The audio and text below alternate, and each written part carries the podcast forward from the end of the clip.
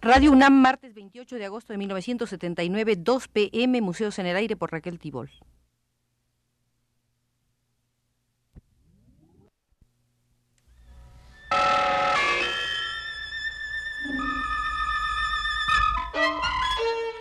Radio UNAM presenta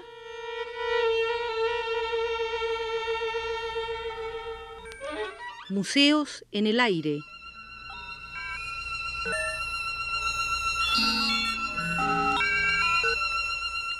Programa a cargo de Raquel Tibol.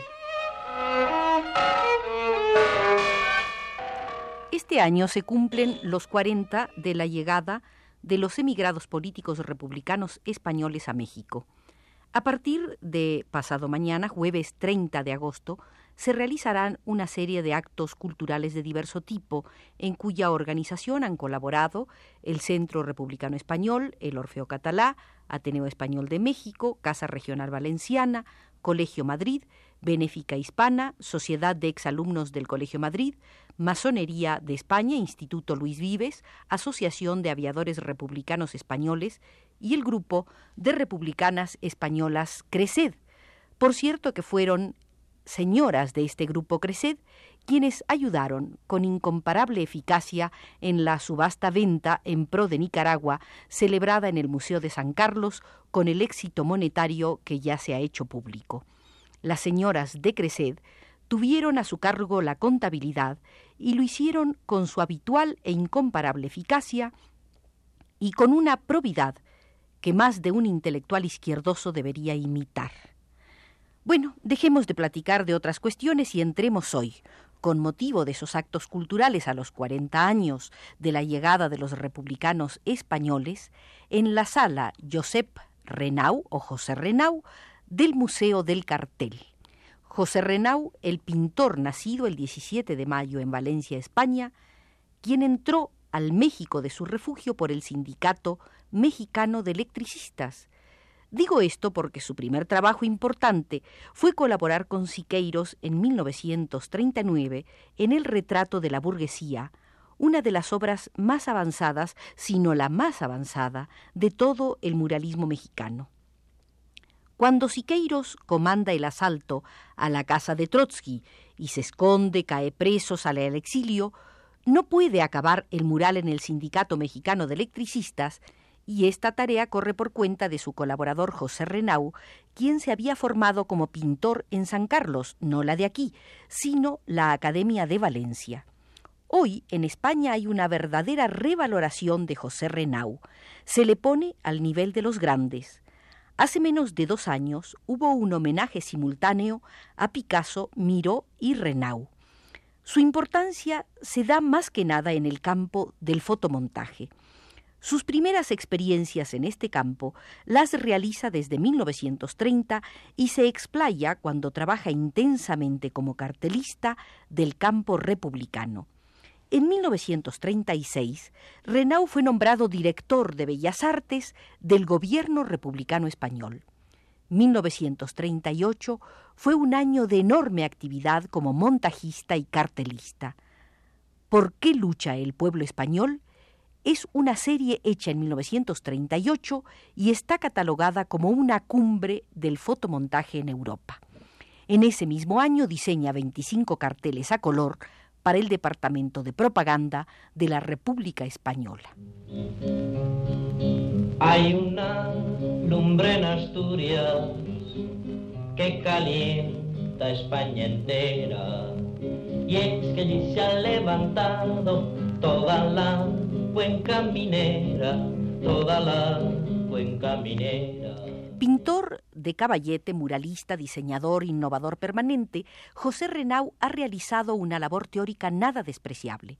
Aún antes de la caída de la República, en sus laboriosos e impulsivos 30 años, escribe un ensayo titulado Función social del cartel publicitario, del que hoy rescataremos algunas partes para sumarnos desde este museo a las jornadas de la emigración republicana.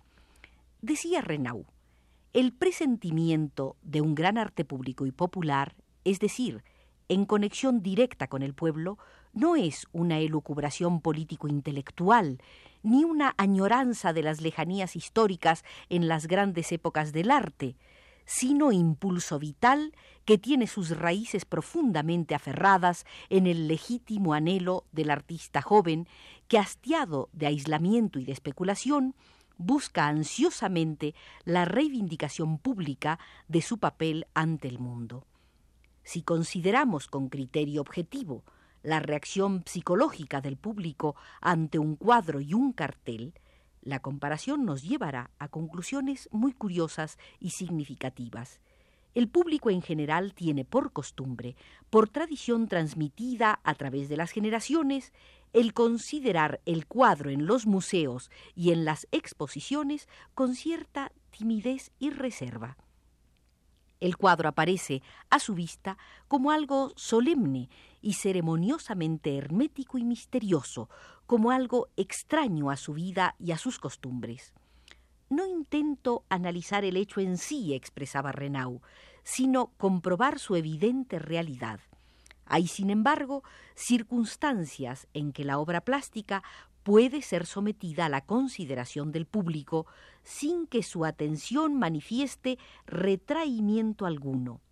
Se constató esta particularidad cuando, hace algunos años, el auditorio de un teatro se entusiasmó ante la belleza plástica de un decorado de Deren, siendo este público, sin embargo, el mismo que manifestó a gritos su indignación ante los cuadros del mismo artista expuestos en la galería. Si no en forma tan espectacular, pero más normal y consuetudinaria, la reacción del público ante el cartel en la calle es análoga. Es sorprendente el ardor y la inteligencia que pueden demostrar las gentes ante una obra plástica que de haber tenido la categoría o circunstancia de cuadro de museo, hubiese quedado incomprendida. Empezaron los mineros y los obreros fabriles.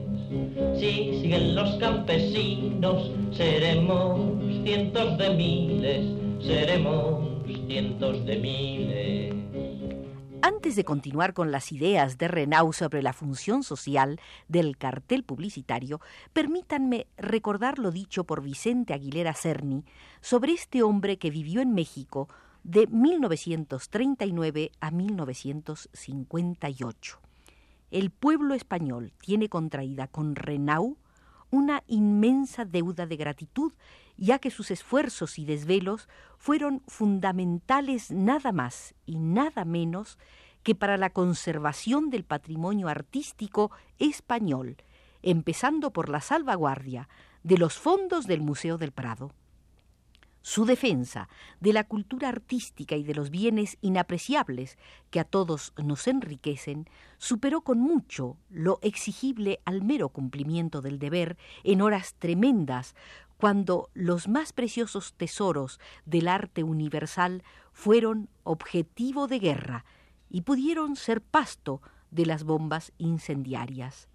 Dando justa prioridad a la vida sobre el arte, Renau ha sabido romper las fronteras artificiosamente trazadas por el mercantilismo capitalista entre las artes mayores y menores.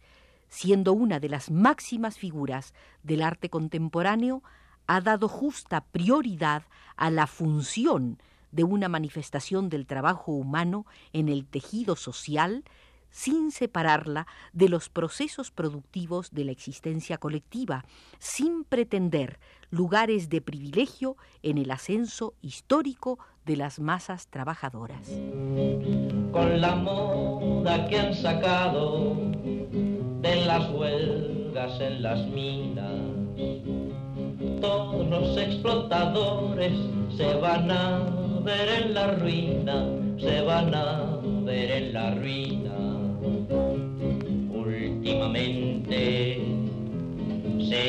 Viendo las cosas más claramente. Función social del cartel publicitario, publicado en plena guerra civil por la editorial Nueva Cultura, era el guion para una conferencia que dio Renau en la Universidad de Valencia cuando se trasladó ahí el gobierno de la República. Días después de Renau en el mismo sitio habló Siqueiros y los esteticistas atacaron los argumentos de ambos. Pero veamos algo más de lo expresado por Renau. Tanto el cartel como la decoración, por su habitual carácter de hecho público, son recibidos con familiaridad por las gentes, sin la etiqueta solemne de la situación forzada. El cartel, más particularmente, carece de esa presencia misteriosa que rodea al cuadro y en su expresión tan humilde y poco pretenciosa no necesita posar para ser obra de arte. Todo hecho artístico, y el cartel es típico de esta naturaleza, contiene, al mismo tiempo que su valor intencional, una realidad más o menos franca o subrepticia, contradictoria en muchos casos con su aspecto voluntario. La pretensión de estudiar el cartel como fenómeno artístico, considerando el desarrollo de sus valores plásticos como algo autónomo, con significación absoluta, supondría una aberración tan evidente como el estudiar botánica tomando como base los colores y el perfume de las flores. Para analizar el cartel, o para intentarlo simplemente, necesitamos trasponer el césped puro de la especulación estética y trasladarnos al campo abierto en que los hechos no doblegan su evidencia a preceptos normativos. La historia de la publicidad en general y del cartel en particular, salvo en ciertas excepcionales circunstancias, va unida indeleblemente a la historia y desarrollo del capitalismo. En el siglo XIX aparece el cartel con personalidad de hecho concreta y como hijo bastardo de la burguesía. El cartel comercial aparece dentro de ese ambiente pequeño burgués y limitado que los restos del artesanado imprimían a la vida social de la ciudad. Su radio de acción quedaba limitado a las reducidas necesidades de la propaganda local. La acción publicitaria, propiamente dicha, de los famosos carteles de Toulouse-Lautrec no rebasan el centro de París. En aquella época, la publicidad era realmente un arte subalterno e inferior. El artista fracasado o desheredado de la fortuna se lanzaba a su cultivo sin estímulo alguno como último recurso y el cartel sobrellevaba su lánguido desarrollo a expensas de todos los detritus academicistas de la época. Actualmente, en los países de condiciones económicas atrasadas, se comprueba situación análoga en el fondo de la producción de carteles, a pesar del reflejo extranjero de formas publicitarias superiores. Una cosa les deseo a los dueños de las minas, que el dinero que nos roban se les vaya en medicinas, se les vaya en medicinas. Son tomadas poco a poco las sulfamidas. El único mural que Renau pintó en España en 1933 en el Sindicato de Trabajadores Portuarios de Valencia lo destruyeron los franquistas, pero los franquistas no destruyeron sus ideas y hoy ha vuelto Josep Renau a museos y universidades a continuar su diálogo vivaz y pleno de audacia con los jóvenes de la España actual. El cartel adquiere una cierta personalidad plástica impulsado por el apogeo de su utilización creciente como medio fundamental de propaganda. El estilismo decorativista de principio de siglo muere con los primeros estruendos de la conflagración europea el recurso de la gracia femenina, conjugado en sus aspectos más ingenuos y amables por la plástica publicitaria de anteguerra, es sustituido en su papel por la más descarnada pornografía. El cartel de posguerra emprende el camino de una especie de realismo expresionista sin entusiasmo plástico que encierra en sí todo el resentimiento escéptico producido por la guerra. En este nuevo camino de las formas de expresión, el cartel comercial no alcanzará la plenitud de su personalidad plástica hasta que logre incorporar a su función y desarrollar por cuenta propia los valores y experiencias especulativas del arte abstracto. El desarrollo y creciente utilización del cartel como instrumento auxiliar esencial para la especulación comercial debe interpretarse como signo ineludible del aumento progresivo en la producción y paralelamente de una disminución de la capacidad de consumo. En este proceso, el cartel comercial desempeña el papel de recurso para estimular la capacidad de consumo de las masas. Dentro del carácter general de su función, el cartel comercial contiene cierto aspecto psicológico especial. El capitalismo va perfeccionando sus procedimientos de captación y extensión solo a costa de falsear y encubrir la finalidad concreta y verdadera de su función social.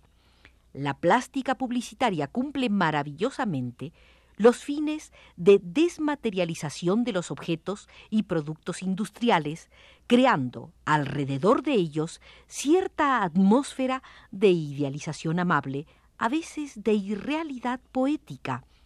Pero la falta de unidad moral en el conjunto de los diferentes fines y aspectos de la propaganda comercial denuncian la verdadera entraña sarcástica de esos miles de carteles. Los fines íntimos del capitalismo no son jamás objeto de publicidad, y el artista sirve, en la mayoría de los casos, como instrumento de una gran estafeta social.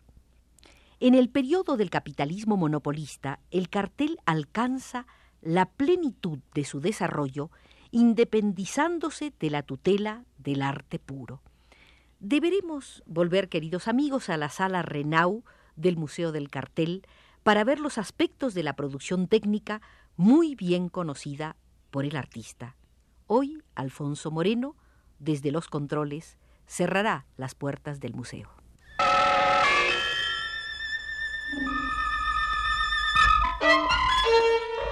Este fue Museos en el Aire.